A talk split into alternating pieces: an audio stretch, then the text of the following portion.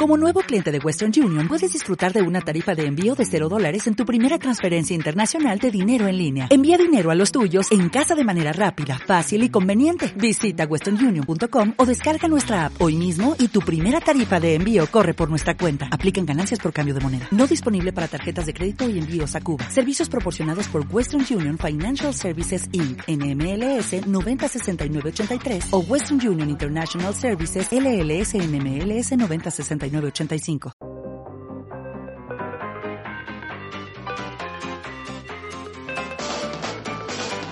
Polanco.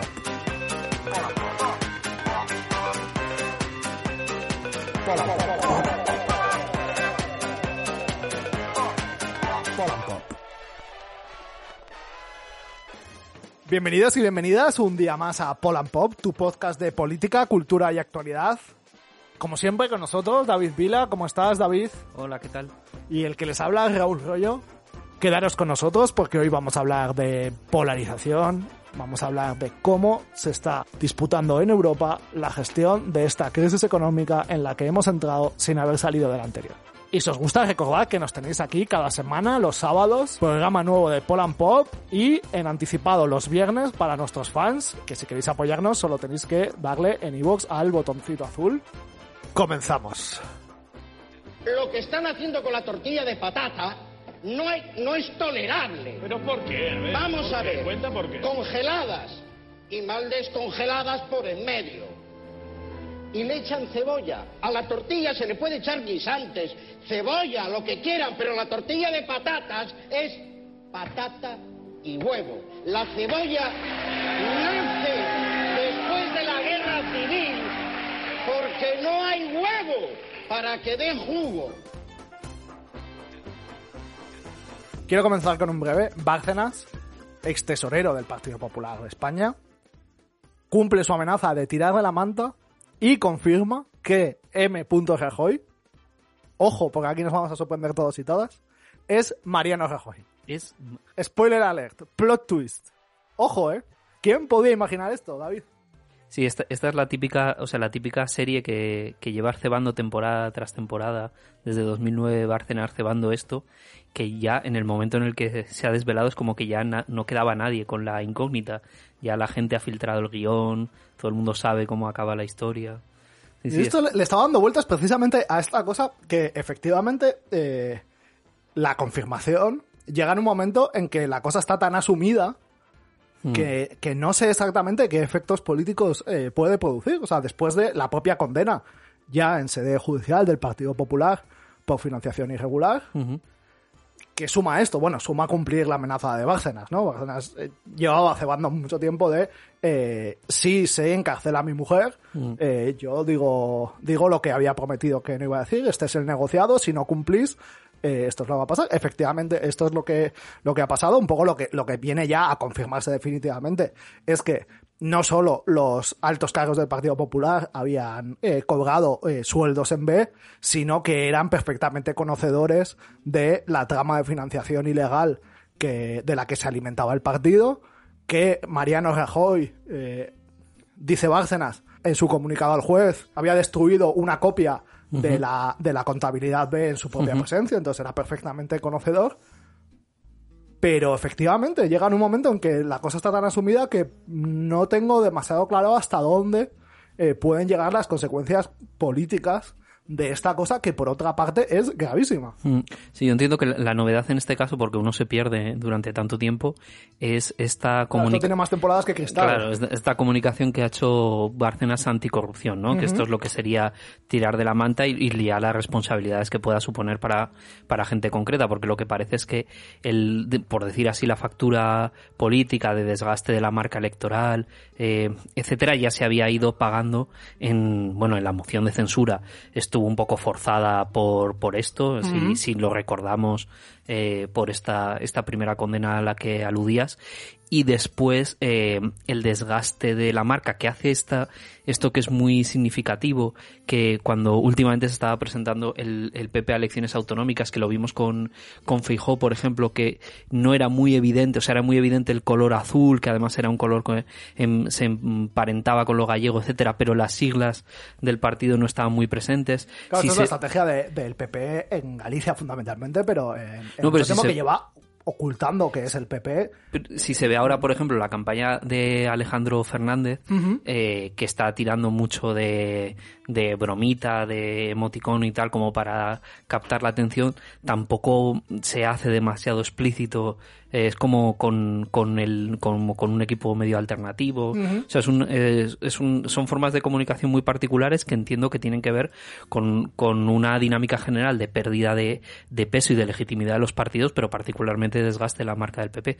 Otra de las cosas a, los que, a la que nos remite esta imposibilidad de situar, de datar temporalmente eh, el último episodio de, de la serie, el serial Bárcenas, es esta idea que, a la que ya remitíamos la semana pasada, de la discronía. Bueno, pues esta es un poco la discronía. Es decir, Claro. no ser capaces de datar en qué momento de, de la historia de España ya se sitúa este tipo, este tipo de, de fenómeno.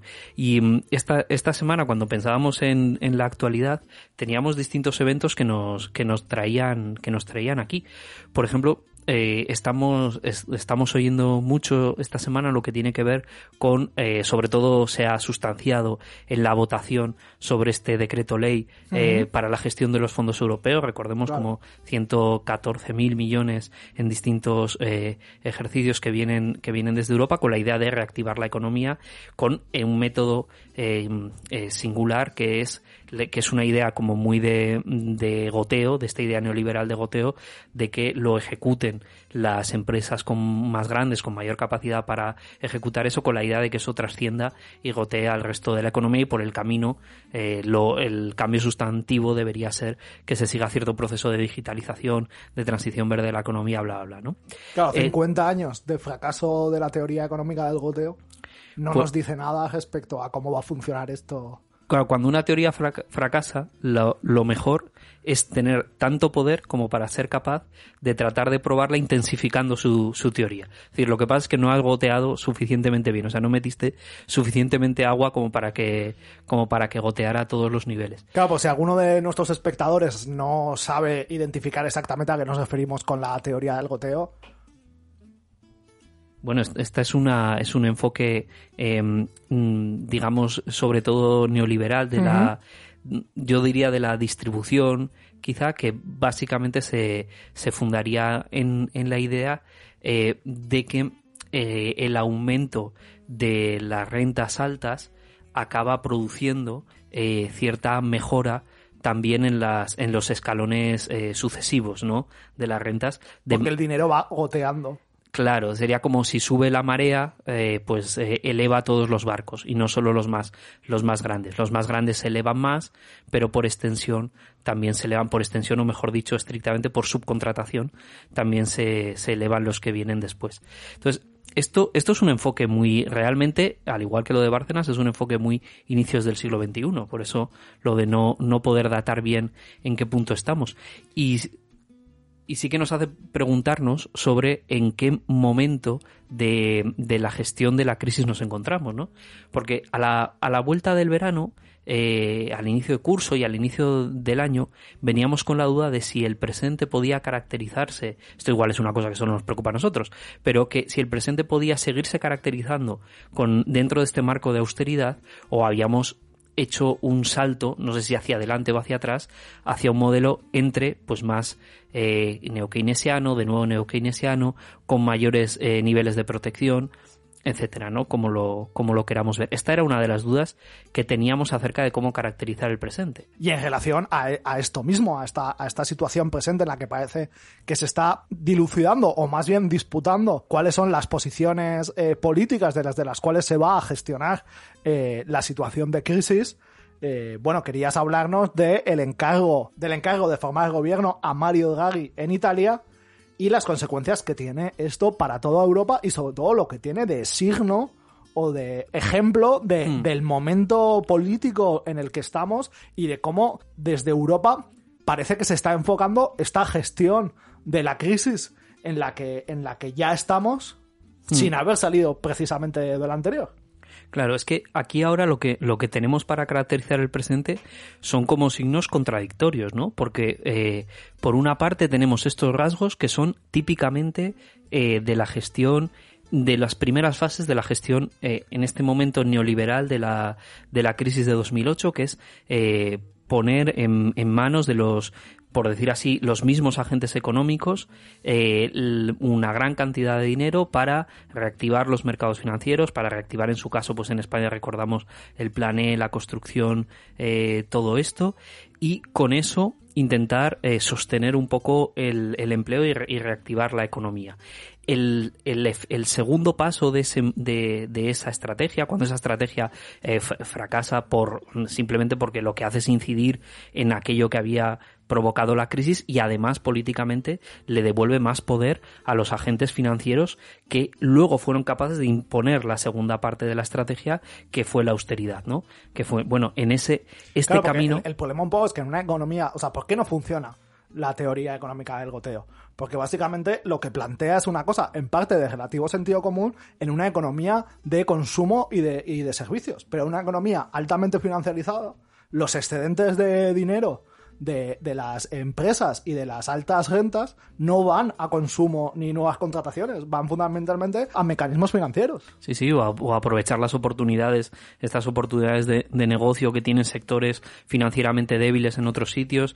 Cl- es- principalmente el, el escenario de, de génesis de la crisis de 2008 y después de su agudización. Lo que pasa es que esto está, eh, esto está, hay que decir que está abierto, ¿no? Decir, en este, en este contexto tenemos signos de este tipo, de meter dinero por ahí. Habrá que ver cómo se sustancia, si es posible que estos agentes económicos eh, por primera vez hagan este, este uso eh, debido de los fondos y, y dinamicen estas, estas transiciones económicas. Bueno, ya recuerdo que el gran lema de comienzos de la gestión política de 2008 era reformar el capitalismo. Mm. Si recordáis que esto era un, un mantra que, que decía Sarkozy, etcétera, etcétera, y que ya vimos un poco cómo, cómo iba, ¿no? Digamos que entiendo que te refieres como a los fondos NextGen, etcétera, etcétera, y un poco también a lo que en su momento fueron los, los planes E. Sí, eh, que era la, la denominación española, pero sí que era esta idea de enfrentar la, la crisis inicialmente con un, con un presupuesto expansivo. O sea, eso en, en el caso de 2008 es verdad que se acabó pronto.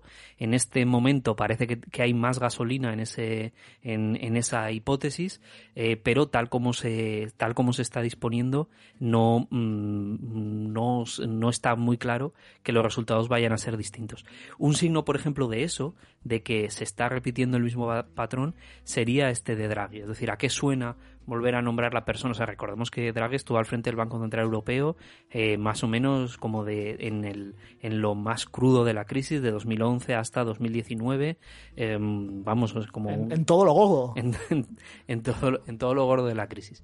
Y mm, claro, ¿esto que esto qué podría ser? Bueno, esto podría ser un signo de eh, vuelta a cierta, a cierta ortodoxia, ¿no? Decía, por ejemplo, Juliana con este cambio de gobierno, eh, aludiendo a las implicaciones que podía tener eh, s- co- España. Bueno, se acabó esta idea del Frente Sur, eh, Conte Sánchez, y, mm, intentando mm, articular o dirigir la Unión Europea en este contexto de crisis de otra manera. Parece que lo que a lo que podría servir eh, sería una restauración de la ortodoxia europea y a volver a, a- a dar gasolina a las peticiones de eh, gobierno digamos de concentración o de política o, o de política mm, eh, en línea austera también en el plano europeo Que esto luego se traduce mucho en los intereses, en salvaguardar los intereses alemanes. más que los intereses como alemanes, ya como de los agentes financieros alemanes que, que, que tuvieron en, en todo el crecimiento de- del euro y de la Unión Europea de principios de siglo un una gran cantidad, un, gran líquido que invirtieron en, en sus opciones financieras. Eh, en parte pues también en el ciclo inmobiliario español, financiarizado, etcétera, etcétera, y que, y que acumularon esta posición que luego en la crisis financiera se fue, se, se puso muy en riesgo y que era la que de alguna manera había que sostener o que, o que había que rescatar. Entonces todo esto, todo esto incidiría en esa, en esa vuelta al pasado, en ese regreso al, futuro de, de, esta manera. ¿Qué es lo que puede decantar la cuestión por otro lado y qué rasgos hay distintos de ese momento?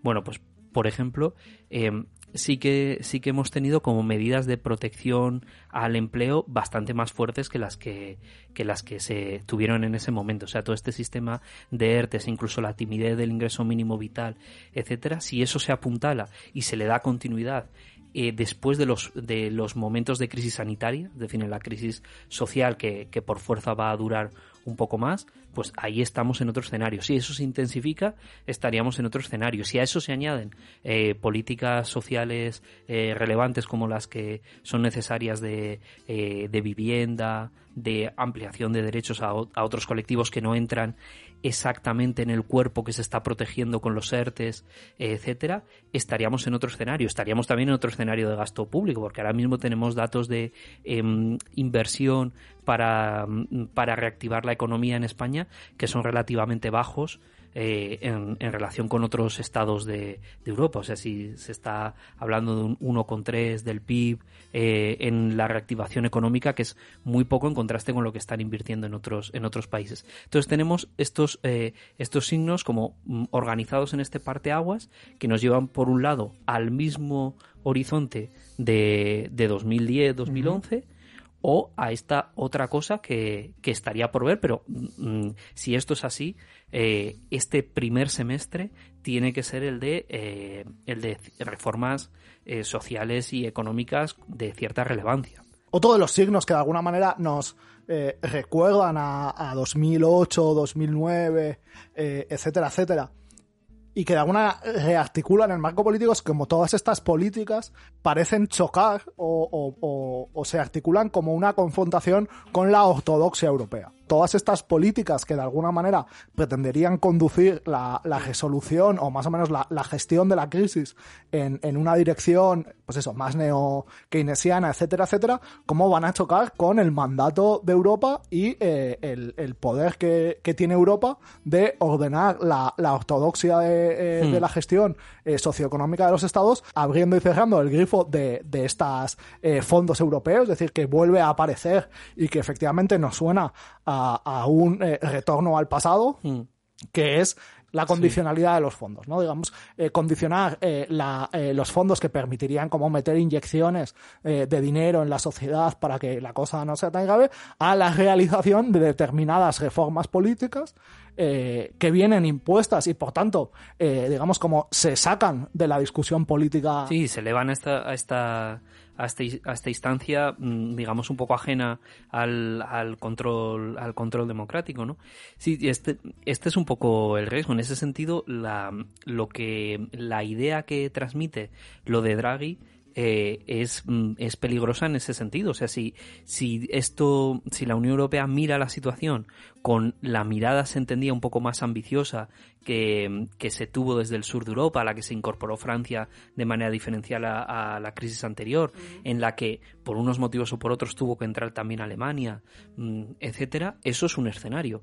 Si, si esto es, si esto es un, paso eh, en la línea de eh, volver a exigir condicionalidad, a, los fondos europeos, eh, volver al rey de la ortodoxia también para, para otros estados, pues estamos en un escenario más parecido, más parecido al anterior. Solo que eh, mm, con un mundo por fuera que ha cambiado completamente. Parte, parte de lo que en ese sentido también se, se comentaba del, del, problema que existía con el gobierno, con este gobierno de Conte, era que empezaba a mirar de otra manera al mundo que había fuera. Es decir, que empezaba a mirar a las mm, posibilidades de alianza con China o con, o con Rusia de una manera menos atlantista que como se había gestionado la crisis anterior. Entonces, eh, si esto es un toque de atención en relación con eso, pues es más o menos eh, problemático, pero bueno, está dentro de lo, de lo asumible. Si es, una, si es una vuelta a los métodos tradicionales de gestión de la crisis en Europa, yo creo que ahí sí que no hay ninguna duda acerca de cómo acaba, de cómo acaba la película. Claro, y porque en parte una de las eh, grandes lecciones que nos deja 2008, que vuelvo a decir, es una crisis que no ha acabado y a la que se viene a sumar otra, es de alguna manera que la solución eh, de la crisis económica en determinados países centrales del capitalismo europeo eh, tuvo eh, esto que alguna vez hemos llamado una solución espacial. O sea, básicamente los intereses eh, de la City londinense, los intereses alemanes y en buena medida franceses se sostuvieron de alguna manera haciendo descargar las consecuencias de la crisis en los, en los países periféricos de Europa, en, lo que en su momento se llamó los PIGs, España, Italia, Irlanda, etcétera, etcétera. Pero si estamos otra vez en esta situación en, los, en las cuales la, la crisis va a tener una solución espacial, efectivamente estamos un poco otra vez en la misma situación y en la misma situación de debilidad, sí que es cierto, con cambios de fuera. También es cierto que esos cambios que se han producido fuera, por ejemplo, esta eh,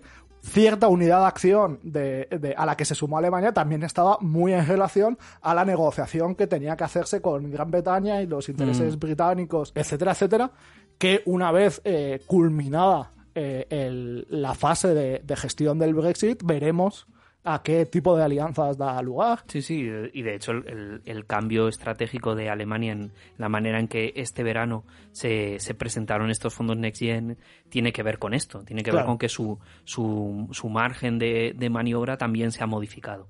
Aquí, lo, por, por cerrar un poco este, este tema de actualidad, porque ya hemos mezclado todas las capas posibles, la, digamos, la nacional con la internacional, o sea, el nivel de, de, de chamuyo y de confusión ya es, ya es total. Mm, en la que hay que pensar también es en, es en una capa interna. Es decir, esta, esta vuelta del resto de actores a los, a los TICs de la crisis de 2008 también daría que pensar con, eh, digamos, cuál es la, la, vuelta o la actitud de la gente que está leyendo todo esto que está pasando. Que ahora mismo es una lectura, digamos, muy de telelectura. O sea, estamos aquí como todo el mundo encerrado de alguna manera en nuestra casa, en nuestros trabajos a distancia, en unas vidas anodinas, pero que, que, en este, o sea, que en este año que a veces recordamos que se va a cumplir el décimo aniversario del 15M, una de las digamos, particularidades de esa generación es que no tenía una generación por arriba, o sea, que tenía unas, había una suerte de brecha generacional en, en, en relación con lo que se había vivido antes. Ahora la, generación de la crisis de 2020 tiene una generación por arriba, que es la del 2008, que no ha salido eh, todavía de la, del barranco, con, con lo cual ahí también se, se saturan eh, de alguna manera eh, tensiones políticas que, hay que ver cómo se mueven, porque en ese sentido sí que no se puede, no, no puede ser, o sea, no va a ser exactamente lo mismo. Yo un poco en relación a, esta situación, o sea, un poco el tema que, que yo quería proponer hoy para que hablásemos, discutiésemos y analizásemos, es la cuestión de la polarización. Papa lo de la polarización. O sea, más bien lo que quería era mm, problematizar un cierto relato que se está haciendo mainstream que viene a decir que el principal problema de la política en nuestra época es la polarización. Que, había que habría que meterse un poco en que en, qué es exactamente esto, ¿no? Claro, ¿por qué parece que se multiplican y se eh, prolongan tanto en el tiempo los conflictos sociales? Bueno, por la polarización. Mm. Eh, esto está un poco, es una palabra que, últimamente está bastante en la sopa y está conformando, pues eso, un cierto mm, relato mainstream. Mm. Iñaki Gabilondo hace poco sale a decir esta cosa de que es que ya está empachado de polarización y que, y que no sé si, que no sé si tira la toalla, pero, pero que, se va a tomar un Kit Kat, eh, etcétera, etcétera. Mi impresión es que, es que este relato mainstream, a poco que lo rasquemos, a poco que profundicemos un poco en él, es eh, sumamente problemático. Es sumamente problemático y oscurece eh, la situación del presente mucho más de lo que la ilumina. Contribuye a hacer más confusa eh, la situación o el análisis de la situación allí donde lo que pretende es explicarla. ¿Por qué digo esto? Porque al hacer de la polarización la causa primera, que explica las situaciones que estamos viviendo en, en, la vida social y política, se producen todo tipo de confusiones y todo mm. tipo de, inversiones. La primera confusión es que es la propia polarización en, el, en la esfera política lo que debe ser explicado. O sea, ¿qué sucede en nuestro presente que produce tanta polarización? ¿Por qué existe tanto malestar y por qué mm. esto se expresa en, en, en la forma de, de un cierre de las posiciones y una divergencia cada vez mayor de los puntos de vista, etcétera, etcétera. Aquí lo que se viene a explicar es que la polarización política es la consecuencia de un predominio excesivo de lo emocional o lo irracional en el contexto de la política. Hmm. Si queremos utilizar esdrújulas, podemos decir que se trata de una sobredeterminación o una sobresaturación de los componentes emocionales, irracionales e irreflexivos dentro de la vida política. Hmm. En este saco cae todas las referencias a las fake news, el populismo, la posverdad, etcétera, etcétera. Si hay otra palabra que efectivamente se repite para definir el ambiente político de nuestra presente actual, porque relativamente esto se refiere a la situación en los dos últimos años, dos, tres últimos años. Pero es que aquí van, es que realmente van cambiando las modas. O sea que en esta, en, es- en esta cosa eh, a veces bastante lamentable a la que a la que nos sumamos, y esto es mucho el mood de pandemia, de vamos a hacer podcast y a comentar la realidad y tal, eh, hay, hay modas enormemente influyentes. Entonces, realmente yo, yo me jugaría algo que si eh, miráramos seriamente a qué se está denominando polarización, podríamos encontrar a la misma gente en los mismos sitios llamando polarización a lo que hace a dos, a- dos años llamaban populismo y, y- y a- dos años antes llamaban, eh, no sé, eh, ¿qué se decía? Como radicalismo o mm, eh, extremismos o, Claro. o- o lo que sea. O sea, porque el, el peso, el peso de la, el peso de las modas em, repetidas y transmitidas de unos círculos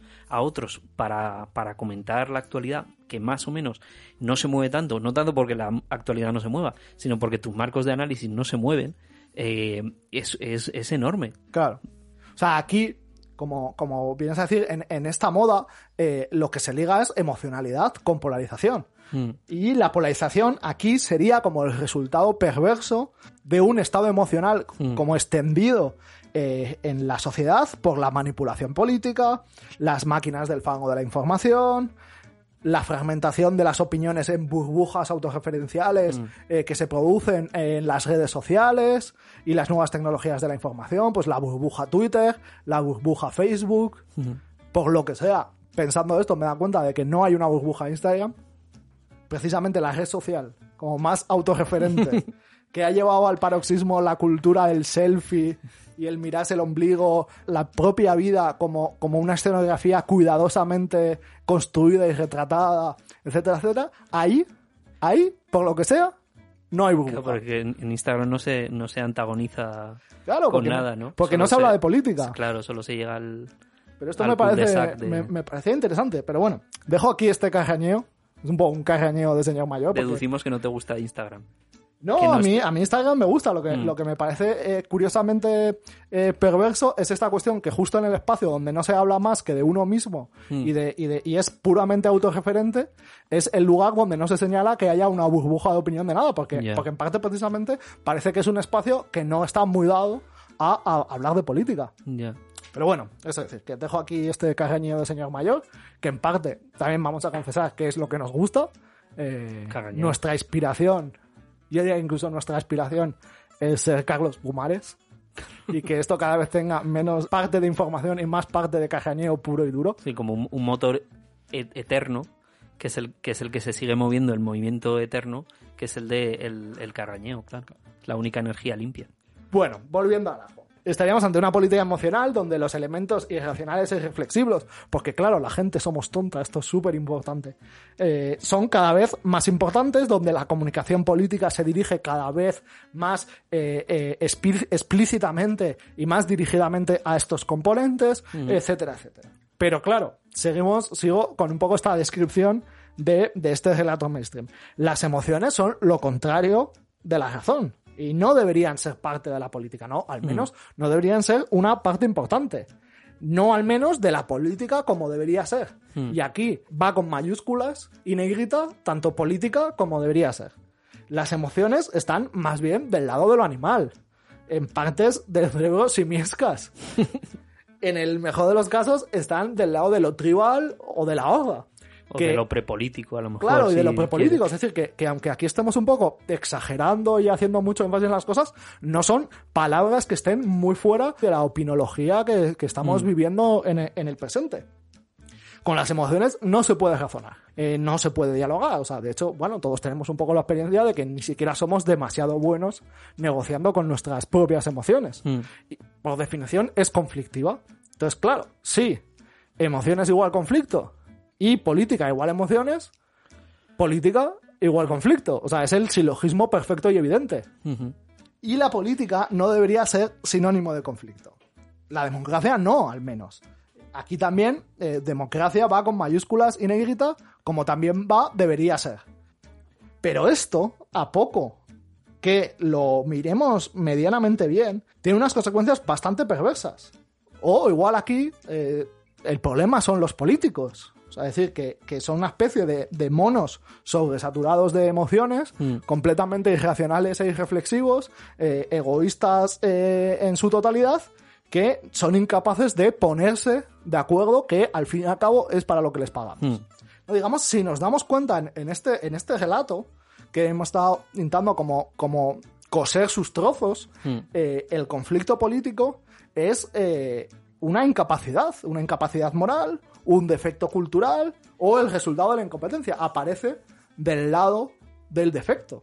Sí, ¿no? y no sería como parte del funcionamiento ordinario de la política y de la democracia, sino que sería una disfunción, ¿no? Claro, no debería ser parte. O sea, como precisamente es este, este desfase entre lo, que, entre lo que es y lo que aparece y cómo creemos o, o cómo de alguna manera este relato construye que deberían ser las cosas. Efectivamente, como tú has dicho muchas veces, como esto lo que parece es una especie de atavismo cercano al animal que habría que superar lo más rápidamente posible. Mm. Sí, yo aquí por claro, porque cuando, cuando de un tema se, se habla tanto, eh, en parte es porque funciona, o sea, porque toca algo, toca un malestar que creo que sí que, que creo que sí que existe. Y ahí sí que deberíamos hacer el esfuerzo de intentar eh, desgranar qué de esto tiene sentido y qué, y qué es especialmente, qué es especialmente raro. Yo creo que hay una parte que, que compartimos bastante y es que hoy existe eh, mucho ruido. O sea, que existe una dimensión ambiental en la forma en la que se hace política, sobre todo institucional, porque tampoco es exactamente toda la política, aunque de ahí irradia defectos a, a toda otra forma de, de hacer política, incluso de, de convivir, em, que es la existencia de mucho, mucho ruido. O sea, se ha, Claro. se ha generado, llamémoslo como un mercado de lo político, o un régimen de verdad de lo político, como, como sea, en la que ocurre todo el rato muchas de las cosas que se dicen son ciertas. Es decir, eh, cualquiera que quiera hacer política está obligado a capturar una atención escasa por parte de la gente, con lo cual es más fácil capturarla diciendo barbaridades que haciendo propuestas Claro. sensatas. Eh, conforme eso se establece como una regla que funciona y no funciona lo sensato, pues se invita, hay incentivos para que te comportes de manera efectivamente, ahí sí, polarizadora, constituyendo eh, antagonistas y generando política de esa manera. Claro, esto es lo que en su momento hablamos de cómo se estaba combinando la cultura del zasca con la cultura del clickbait. Claro, y eso y eso y eso es y eso es un problema, es un problema de generación de opinión pública. Aquí cuando cuando nos queremos poner serios, habermasianos ilustrados, pues hacemos referencia a este tipo de problemas. Este es un problema de la democracia deliberativa, es decir, por una parte queremos tener una democracia fuerte en este en este sentido literal, deliberativa, etcétera, pero luego tiene que sustanciarse en un escenario en el que existen todos estos obstáculos, todas estas dificultades. Y esto eh, se identifique con más o menos claridad, esto es un incordio y se sufre y creo que esto es lo que tiene sentido que digamos esto empacha. Porque esto empacha. Porque ver semana a semana por ejemplo la idea de las sesiones de control donde no eh, tiene ningún sentido lo que ocurre lo que ocurre ahí en relación con lo que ocurre fuera de ahí ni nada eso cualquier eh, persona eh, eh, digamos mentalmente eh, alegre que lo vea so- solo puede producirle extrañeza en principio y si lo ve mucho empacho porque no es Voy a decir que has dado como por muy natural ver las sesiones de control del Congreso y te voy a decir que es un vicio un poco raro, ¿eh? No, pero, pero se, pero se acaban viendo. Si es que, eh, si es que el, la la sobreexposición de alguna manera, o sea, no- evidentemente nadie ve una sesión de control de, de arriba abajo, vamos, ni la propia gente que ejerce ni que está sujeta al control la ve, porque en cuanto se acaban las preguntas del presidente huye de ahí todo el mundo. Pero mm, ves los, los vídeos resúmenes, ves los cortes. Sí, sí, yo de alguna manera lo, lo, que vengo a plantear no es que todo esto no esté en la realidad. O sea, que, que, que lo que más o menos se captura como sentido común son elementos que están flotando y que son eh, reales y, tiene, y tienen su presencia. Más bien lo que, lo que quiero problematizar es la manera en la que se, en la que, como decía antes, se cosen entre sí, y se construye una especie de marco de entendimiento eh, que parece relativamente compartido o que se vuelve mainstream, pero que es problemático por la manera no en la que hace referencia a lo que sucede, sino cómo pone la secuencia de, de los acontecimientos eh, eh, uno sobre otro. Por eso digo, por eso hacía referencia antes eh, a, que, a que lo que se producen son muchas inversiones. Es decir, en el sentido de que, de que lo que vengo un poco a, a intentar poner en claro es que en, en, este relato aparece mucho la consecuencia como la causa de, de los sí, problemas. Sí. No, no, y, y hay incluso un, un, fariseísmo de fondo que es que, o sea, esto hay que, hay que decirlo de esta manera, la evolución que ha tenido el escenario político no es una, un producto de la acción de la gente que se dedica profesionalmente a la política, tiene mucho que ver con la evolución del propio escenario de los medios de comunicación. Entonces, tener a medios de comunicación que eh, básicamente están viviendo de esta situación del, del, zasquismo y de la provocación y de la indignación eh, constante, la caída del caballo constante, eh, criticando que eso está generando un clima en el que no se puede llegar a acuerdos y que se están polarizando, pues, mm, o sea, solo se puede hacer desde una enorme mala fe, o sea, porque es que no hay otra... Y de alguna manera lo que se captura y se amplifica no son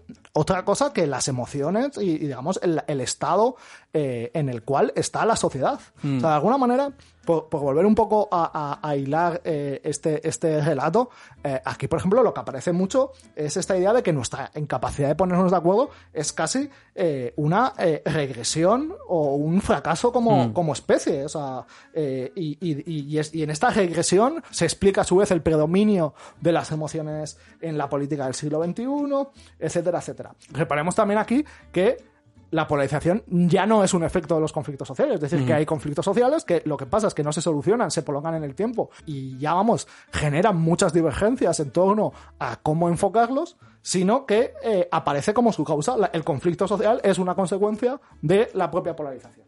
¿Por qué digo que esto tiene consecuencias perversas? En parte porque idealiza, a contrario, es decir, por contraposición a este análisis que hace del presente, una imagen de la política donde el conflicto no tendría lugar, que es extraordinariamente peligrosa, porque precisamente la democracia consiste en la gestión política de los conflictos sociales.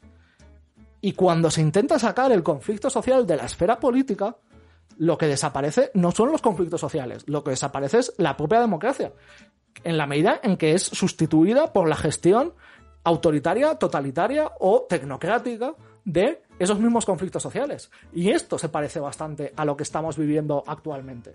Lo que hablábamos hace un momento sobre la gestión de la ortodoxia europea sobre eh, la situación socioeconómica de los países eh, miembros. Claro que en la medida en que sacas de la discusión política, de lo que es políticamente discutible y políticamente decidible, mm. eh, determinados campos de la realidad social que están siendo problemáticos, pues fundamentalmente lo que tiene que ver con la economía, el conflicto no desaparece lo que, lo que, se, lo que, lo que ya no es una gestión democrática de ese conflicto, es una gestión puramente tecnocrática y autoritaria.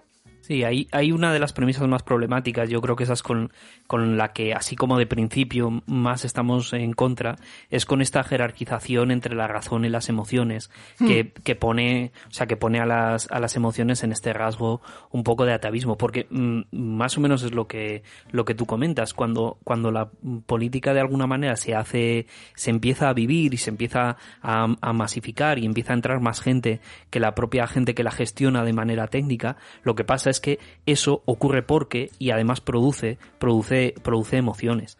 Y, y si y esta es una y esto es algo por, por, ligarlo a nuestro contexto y que se puede entender además mejor desde qué punto enunciamos este problema esto es algo que si se recuerdan los momentos que a veces se añoran cuando cuando se apela a un, a un tiempo en el que no existía polarización o que se tiene que reducir la polarización tal el punto de referencia son momentos en los que efectivamente existía mucho consenso. Por ejemplo, un momento de gran consenso político y de ausencia enorme de, polarización.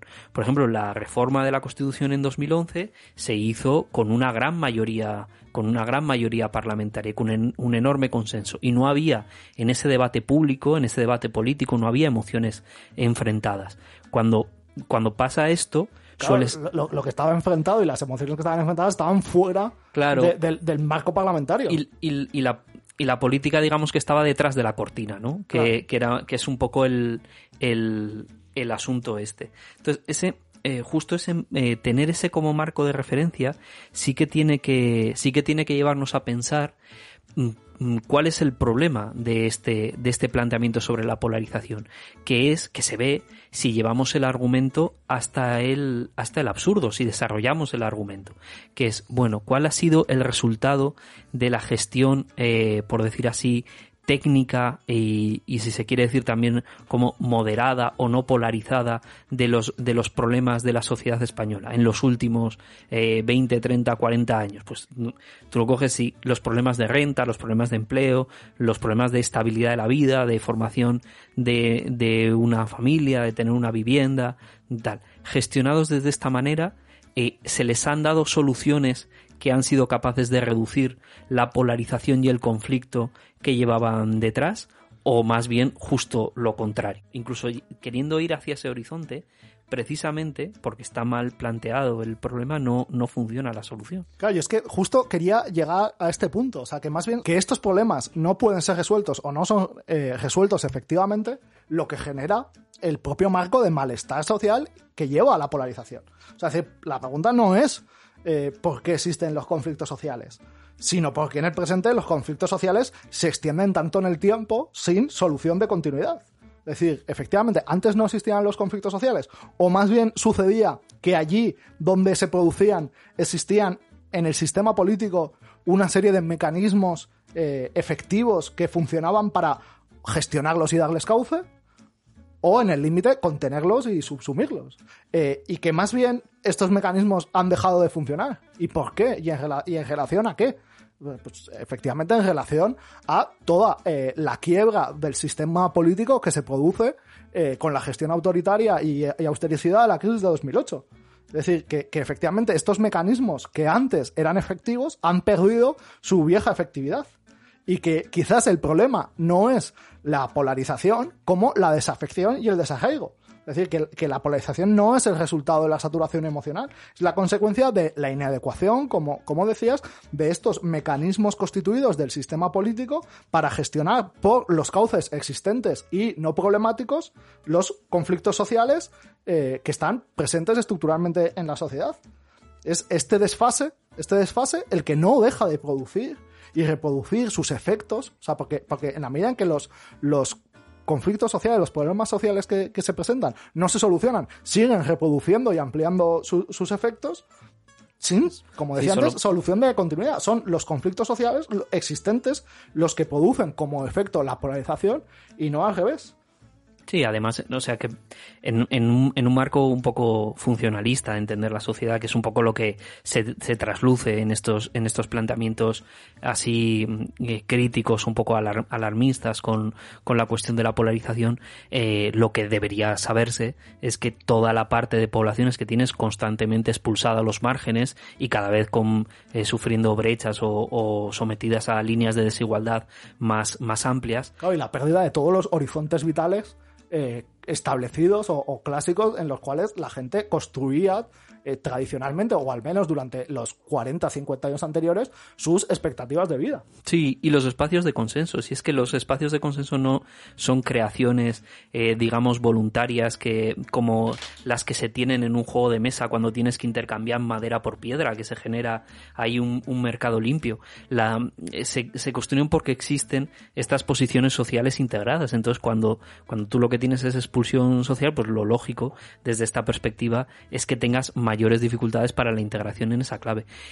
O ah, cuando los consensos políticos, o digamos los consensos eh, políticos institucionales, no, se, no coinciden con los consensos sociales o con las distintas opciones que, digamos, están disputa en toda la sociedad y ese mecanismo de escalera de, de transmisión no, no funciona. Y en la medida en que no, no funciona, efectivamente el problema no se soluciona. Sí, además el, el, el régimen español es, es especialmente querente Claro. a, a hacer esta esta suerte de, de, de cierres Mm. que son cierres de alguna manera no demasiado son, no son en falso porque tienen el sentido tienen efectivamente el sentido que tienen y funcionan eh, precisamente para contener eh, para admitir mayores grados de desigualdad y mayores grados de, de exclusión difiriendo los efectos que eso tiene sobre la esfera política que se considera esto sí que sería una expresión de la autonomía de lo político que se considera como la esfera en último término a salvaguardar entonces tú Claro. puedes tener defectos o problemas en las otras esferas que más o menos son pasables siempre que no se manifiesten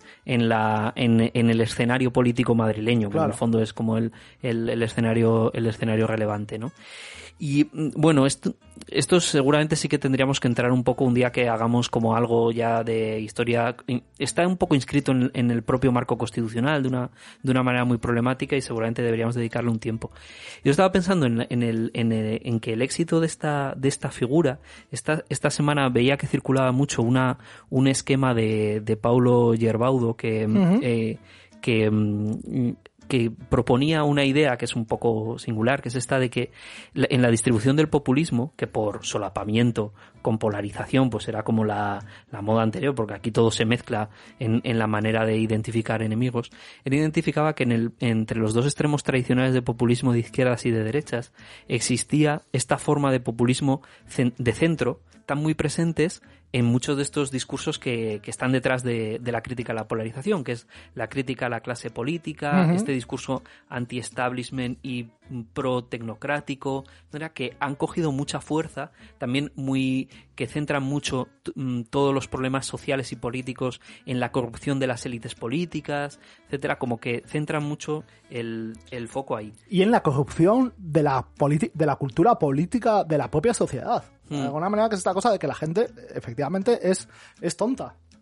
Sí, lo- y los de- y por tanto los desplazaría a otro a otro lugar, ¿no? Desplazaría ahí la ahí la política a otro lugar. Claro, y un poco por hacer un cierre a esta, a esta reflexión que quería presentar hoy aquí y discutir contigo y, un poco plantear a todos los oyentes que nos escuchan.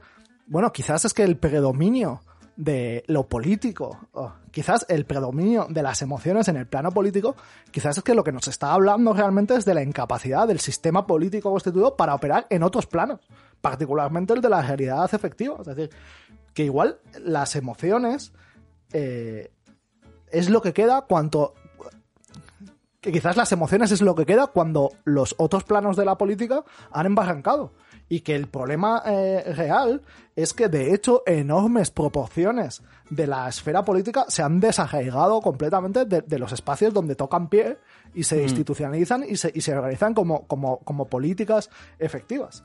Y también poner de relieve la contradicción in- inherente y extraordinariamente tóxica de en, en esta cosa que acabas de llamar y que, y que me ha gustado mucho, populismo de, de extremo centro. Bueno, creo que lo de extremo centro lo acabo de añadir yo. Eh, Pero como es como es populista, Claro. pues se puede, claro. que de alguna manera, en nombre de una democracia pura, lo que hace es elevar una fantasía puramente pospolítica que es de la que se alimenta realmente el fascismo. El fascismo se, se impulsa y se arraiga a partir de la fantasía pospolítica de una democracia sin conflicto. Mm. O sea, que de alguna manera esta gestión no democrática vendría a solucionar. O sea, vendría de alguna manera a disolver todos esos problemas casi animales de, de la política.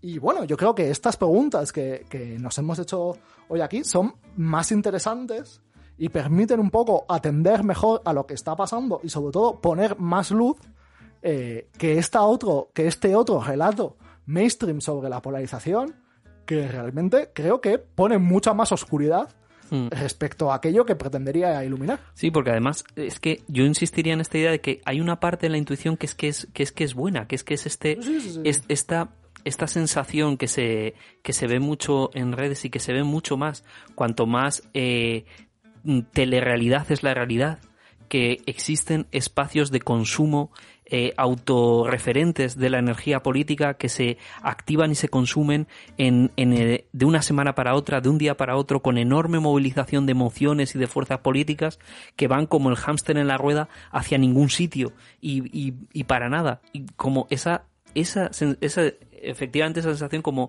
nihilista, de empacho, de absurdo, etcétera, es, es muy interesante porque cruza mucho, eh, cruza mucho con las, con las sensaciones cotidianas y permite, a partir de esa, de esa rarefacción un poco de, de la realidad, permite también hacer una operación de sustitución de lo político por ese sucedáneo eh, extraño, una especie de soma raro que, que, es el consumo cotidiano. Entonces, el, digamos, la intolerancia a eso es, un, es una intuición como fresca, es una intuición buena. Sí, sí, el, lo, que, lo que se entiende peor es como luego eso se, eh, se carcome o se, o, sea, o se acaba como eh, impostando a la... Yo creo que lo que hay ahí, y, y, ya vamos cerrando con esto, es, es la... O sea, es la necesidad de seguir aplicando eh, marcos de análisis sobre la realidad, en, en concreto sobre la realidad española, Ajá. que se llevaban ensayando eh, desde muchas décadas atrás y que son Claro. los que han permitido sostener el, el consenso bipartidista con sus eh, satélites regionalistas en, en los años anteriores y que claro, cuando se quieren volver a, a, hacer efectivos en el contexto actual, lo que hacen es apoyarse en esta suerte de intuiciones que son buenas y que son compartidas. Es un chiste que funciona porque es como los chistes observacionales del aeropuerto, porque a todo el mundo en el aeropuerto le ha pasado básicamente lo mismo que a ti. Entonces, como tú lo cuentas y todo el mundo se siente identificado. Es gracioso porque es verdad.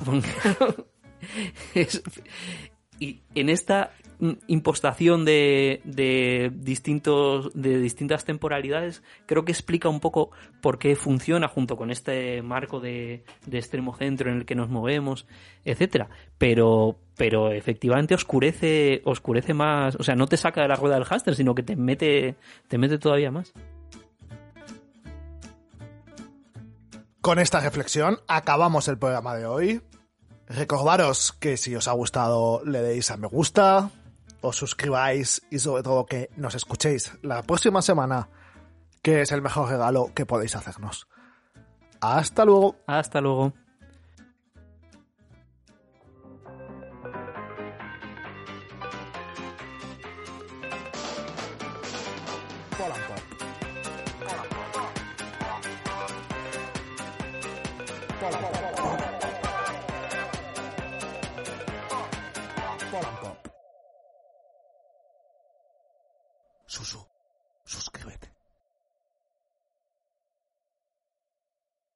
En Sherwin Williams somos tu compa, tu pana, tu socio, pero sobre todo somos tu aliado, con más de 6.000 representantes para atenderte en tu idioma y beneficios para contratistas que encontrarás en aliadopro.com. En Sherwin Williams somos el aliado del PRO.